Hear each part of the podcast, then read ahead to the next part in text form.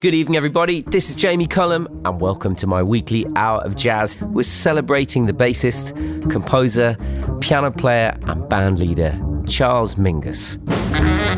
This is the week where he would have turned 100 years old. So, uh, what a brilliant way and reason to celebrate this great genius of music and a complete iconoclast. We're going to hear more about Charles Mingus later. I'm also going to be playing some of his music, of course, and the much loved British bassist Gary Crosby is going to give his thoughts on Mingus too. I've also got tracks coming up from Sergio Mendes, Oscar Jerome, and Joni Mitchell. But first, oh, it's great to say this is new from the Norwegian singer songwriter Beady Belle, and it's called The Animal. My body cannot stop it. My mind knows I regret it. Temptation like a magnet. The urge for darker chocolate. It's explosive, it's unstoppable. It's far beyond right or wrong. It's instinctive, it's the animal.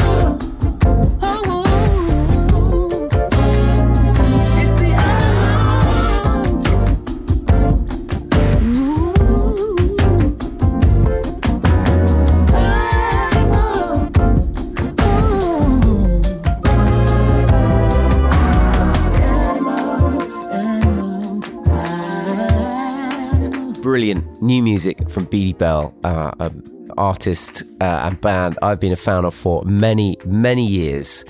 Uh, so much so, I took them out on tour with me uh, when I was touring my album Catching Tales back in 2005 or six. We toured much of Europe together. Um, and the lead uh, singer and songwriter Beate Lech is the driving force of that band, Beady Belle. And actually, what is particularly interesting about this latest album, the ninth album, is that she is now the producer of this music.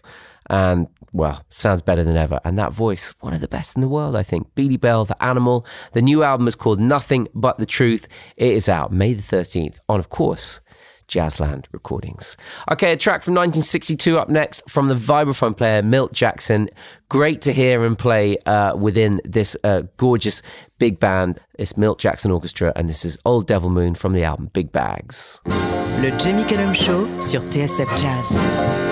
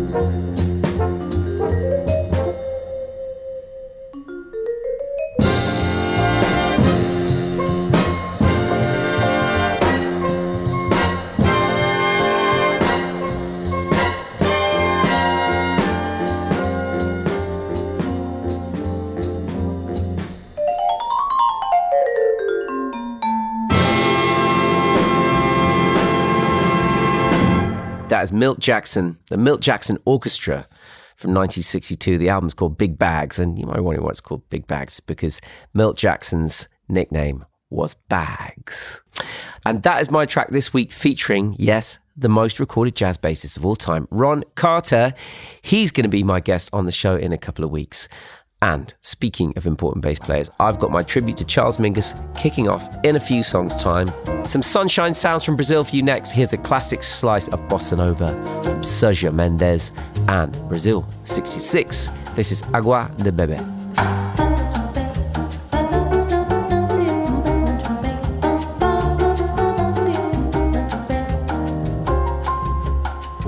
Your love is rain, I need your drink, or I will die. My very life is in your power. Will I wither and fade or blossom to the sky? Água de beber, água de beber, camarada. Água de beber,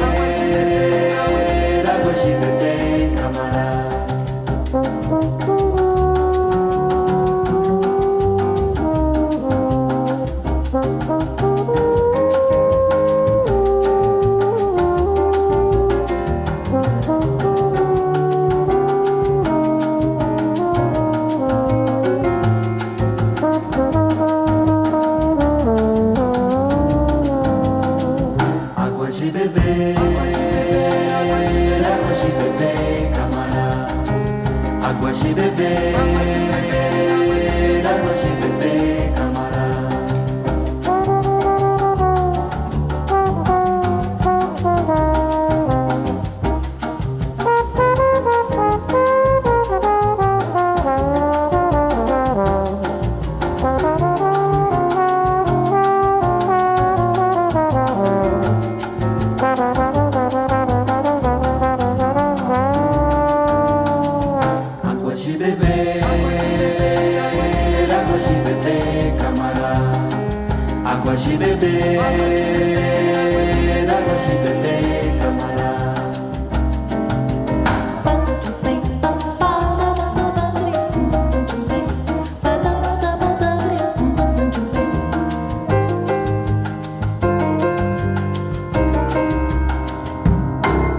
Sergio Mendes and, of course, Brasil 66, Agua de Beber from 1966. Hope that brings the sunshine into your life if you don't have any shining through your window. New music next from the American singer Somi. Uh, she's just released a tribute album to the South African vocalist Miriam Makeba, uh, the first uh, South African uh, singer to reach worldwide acclaim and just one of the great vocalists of all time. Uh, this is a star studded record. Lots of great people on it. Gregory Porter's on it, Angelique Kidjo, Ladysmith, Black Mambazo. But this track features just the wonderful vocals of Somi herself. And this is House of the Rising Sun. There's a house in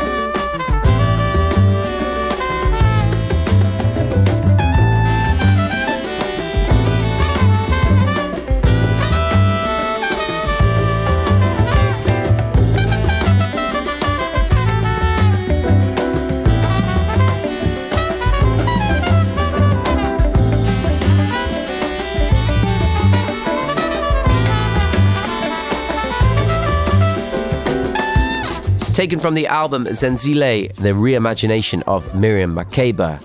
That is Somi and House of the Rising Sun. That has just come out. Uh, Somi's eighth album, and um, it's a beautiful record. Go and check it out. I'm going to get into my salute to Charles Mingus in just a moment, and we'll also hear from the British bassist Gary Crosby on what Mingus means to him. But first, here's something a little bit different for you from the Norwegian jazz trio Maridalen, and um, it's another track out on Jazzland Recordings. Uh, this is from their second album and uh, their name is taken from a scenic valley just outside of Oslo. This track was recorded in an old wooden church there to set the scene for you. Uh, this is a track called Danse du Soir. Le Jamie Cullum Show sur TSF Jazz.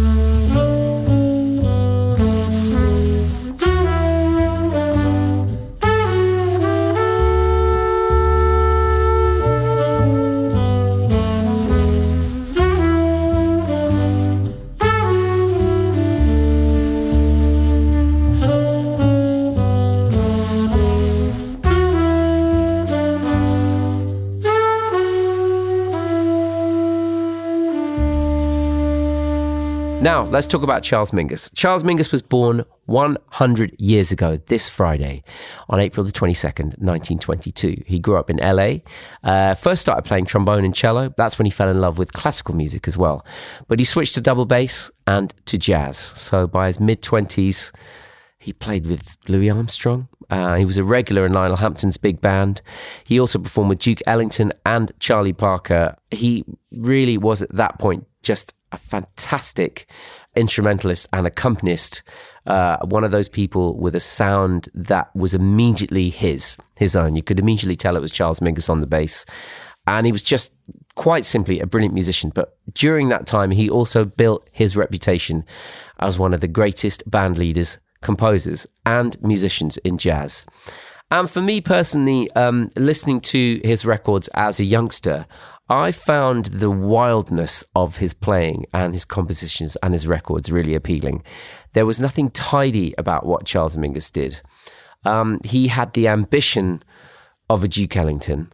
Uh, he had the technique of any of the greatest bass players, but there was always a vibe on a Mingus record that was not like anyone else's. Sometimes it made me think of some of the punk records I was interested in. It was just something slightly unhinged. However refined it was, it was always unhinged, earthy, and um, there was that deep sense of spirituality within what he did that looked to the heavens, but was also very happy looking into hell as well. And uh, I, I don't know whether I fully understood that when I first started listening to his music, but I knew I was really drawn to it in a way that I wasn't drawn to other much more tidy and pretty jazz music. Um, Sue Mingus was the, uh, his uh, surviving wife, uh, was someone who really carried on his legacy and really helped grow his legacy after he died. Um, and I think a, a largely huge amount of the work she did was able to expand the um, legacy of Mingus's music. I went to see the Mingus Big Band, of course, without Mingus, uh, play in the late 90s at Ronnie Scott's. And I've got to say, it really was one of the concerts that changed my life. Hearing those compositions, hearing that music, hearing the work of this incredible, unique man uh, played on stage was one of the turning points for me in deciding to be a professional musician. So, here is an essential Mingus track to start us off, taken from one of his most popular albums and absolutely one of his greatest as well. 1959's Mingus R. Um, inspired by the gospel singing and church music he heard as a child. This is better. Get it in your soul. Le Jamie Cullum Show sur TSF Jazz.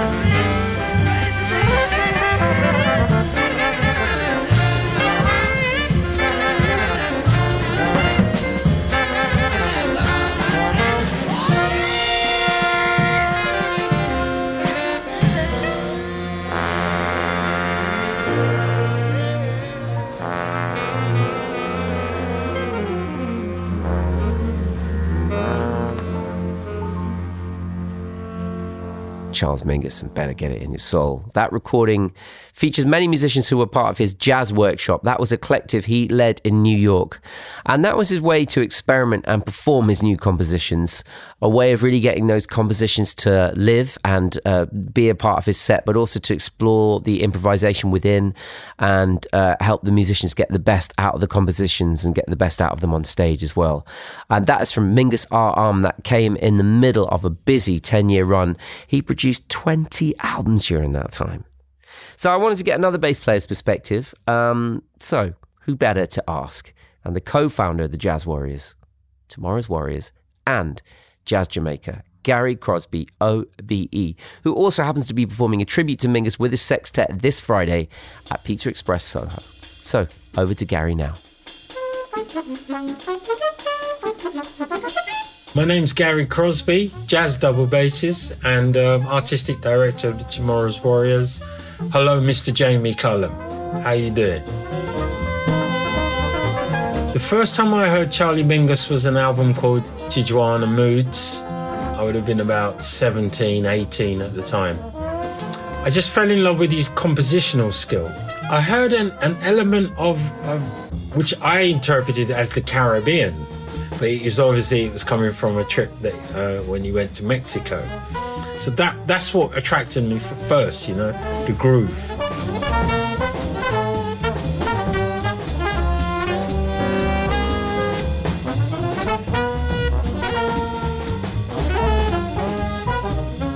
The greatest thing I got from listening to Mingus as, as a bass player was to make the bass line come alive. Almost the bass line is dancing in it, you know, on its own. If you listen to the bass line alone, you could get up and dance to it. He almost treats the bass almost like a, it's like a tuned drum to him. You know, some of the rhythms he plays are, are very drum-like. That's how I, I, I perceive it. It makes me want to dance all the time. I always want to dance with Mingus's music as far out as it can go.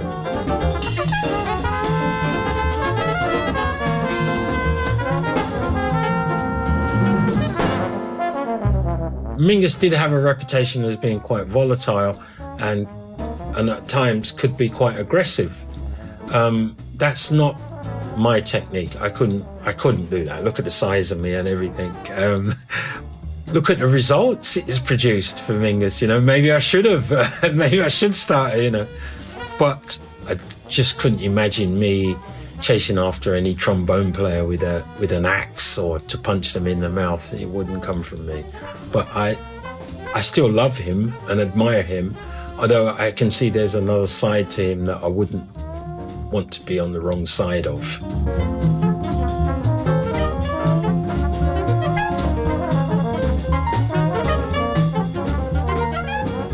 Our show this week at, at the Pizza Express is we're um, highlighting an album called Mingus Moves, made in 1974. I hope so. Hopefully, I got that date right. but anyway, it's what it's it's my it's one of my top five albums of all time. But the compositions are of a real high level, and we're back to my favourite thing about Mingus dance. You know, he's he's got Charleston on there. He's got some waltzes on there and things like that. It sounds like a complete piece of music, Mingus Move, which most of his albums are. Although there are different composers on it, I think there's about three. Picking a tune from this album is quite hard because I like practically every track on it. I would say Moves is my favourite track on the album. It's a, a luscious ballad composed by Doug Hammond, I think. It just washes you, that kind of music. It washes you with a kind of love that only jazz can really do for me.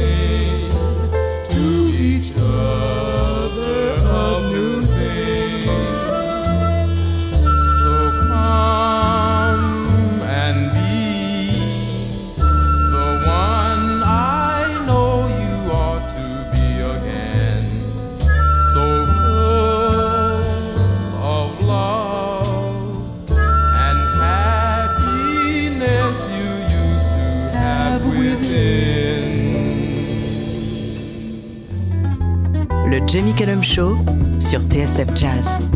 New music next from the UK singer and guitarist Oscar Jerome. He's featured on the show as a Take 5 guest in the past. Loved his most recent album. This is his new single, though. Beautiful. Oscar Jerome. This is No Need at All. We swing like a pendulum, back and forth and to and fro, and then we'll run again.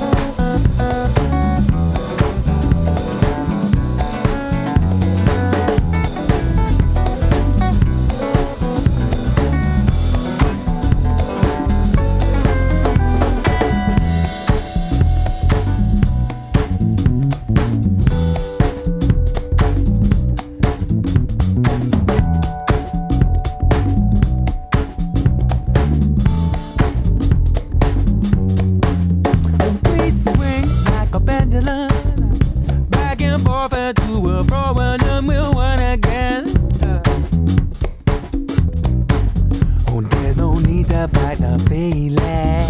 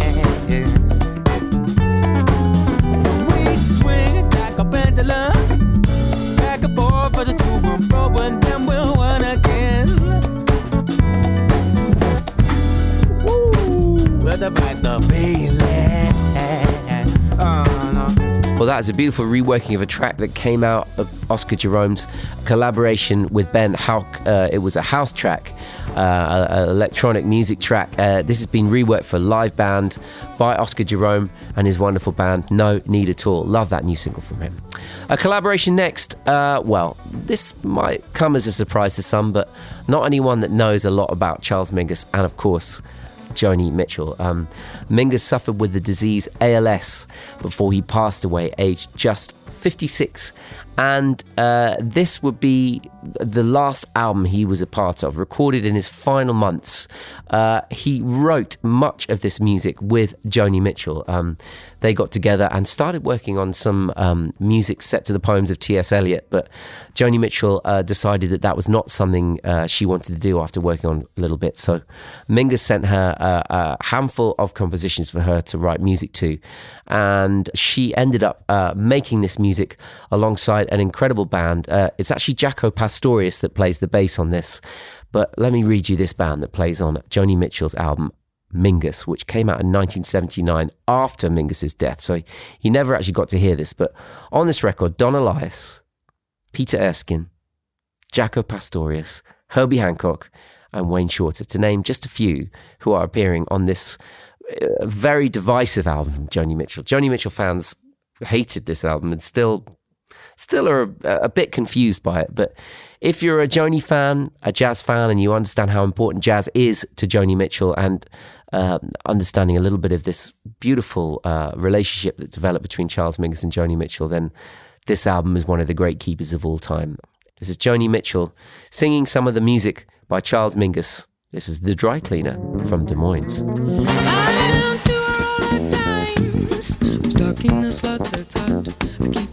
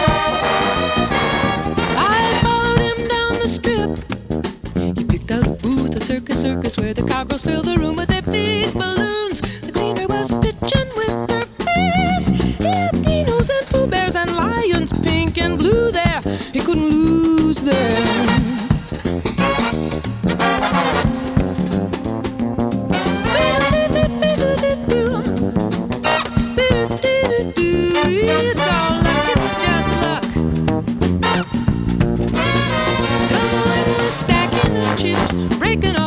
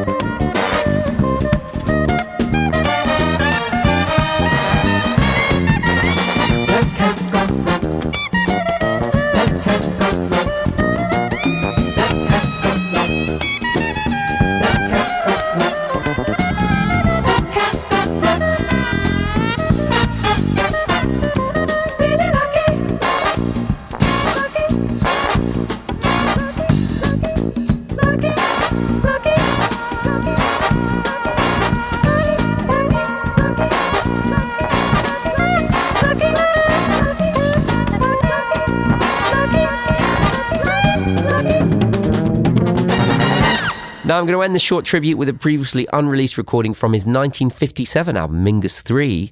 Uh, it's coming out as a deluxe edition uh, this week. I've been playing it on my turntable uh, since I got it a couple of weeks ago. It's beautifully, beautifully repackaged, and um, you've got to hear all these unreleased tracks as well. Featuring Hampton Hawes on keys and longtime collaborator Dannie Richmond on drums. This is Mingus, Summertime. Take three.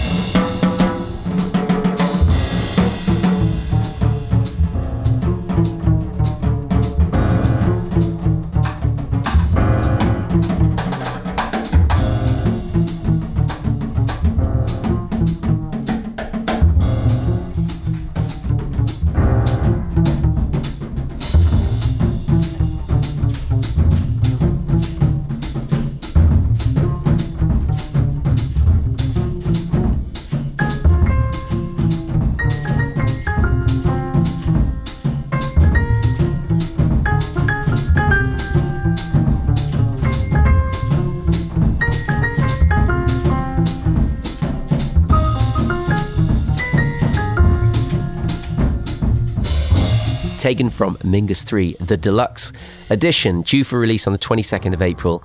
You must get hold of this. It's a beautiful reissue with some great extra tracks. Mingus, and that was Summertime, take three. Okay, one more from me tonight before I hand over to Trevor Nelson here on BBC Radio 2. This is from the London based, Virginia born singer Judi Jackson, taken from a recent debut album, Grace. this is Strawberry Lady. You should try a strawberry. Why? It brings out the flavor of the champagne. Oh, groovy. Strawberry lady, coming my way. Strawberry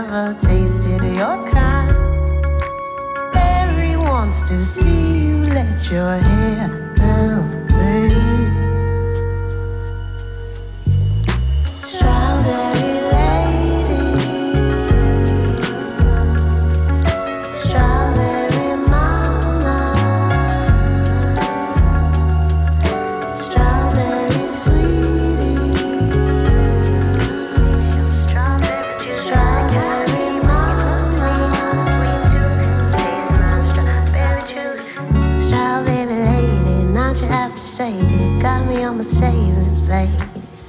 Got me closer to do your sweet tooth. You're so fine. Strawberry honey, I don't want your money, I just want your time. Strawberry lady, not your average sadie. And you're giving me passion, raging, flowing, sailing, spirits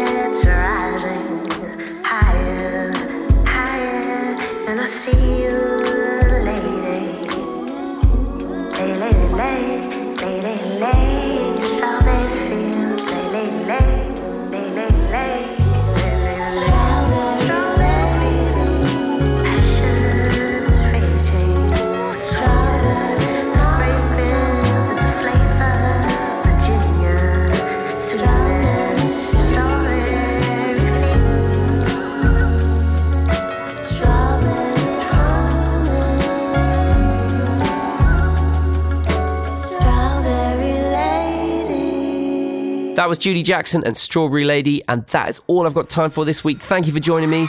I'm Jamie Cullum. J'espère que le show vous a plu. Le Jamie Cullum Show sur TSF Jazz. Moi, j'amène les disques et vous, vous vous chargez de l'apéritif. That's right. That's right. That's right. That's right. That's right. That's right. That's right.